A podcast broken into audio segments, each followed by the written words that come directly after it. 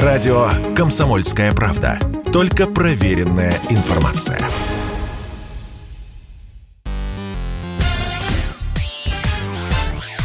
Шоу-бизнес с Александром Анатольевичем на Радио КП. Это новости шоу-бизнеса на Радио КП.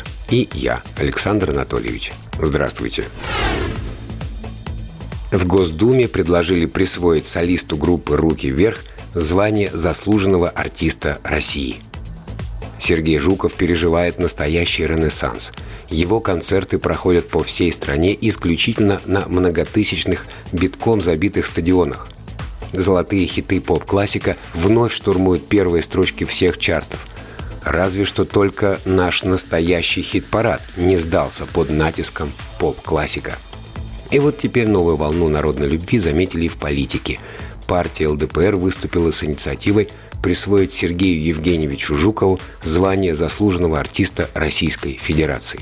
В обращении говорится – Министр культуры России Ольга Любимова должна обратить внимание на любимую народом группу и присвоить звание заслуженного артиста России Сергею Жукову. Впрочем, такое предложение, мягко говоря, не блещет оригинальностью. На портале change.org уже давно и успешно существует петиция с точно такой же инициативой. Что тут скажешь? Редакция Радио КП единогласно поддерживает эту идею. Серега заслужил.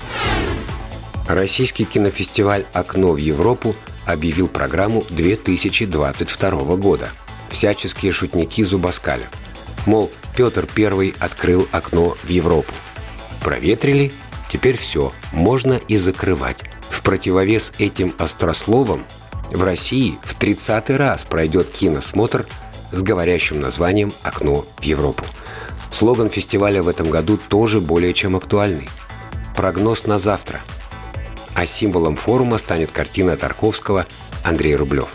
Организаторы объясняют, в год 90-летия Андрея Тарковского Выборг отдает дань наследию великого режиссера – для нашего фестиваля важны преемственность и обращение к истории кино. Фильмом открытия выбрали документальный проект председателя жюри Алексея Федорченко «Монета страны Малави». Фильм посвящен Василию Шукшину. Закроет фестиваль картина «Время года зима» с Юлией Снегирь в главной роли.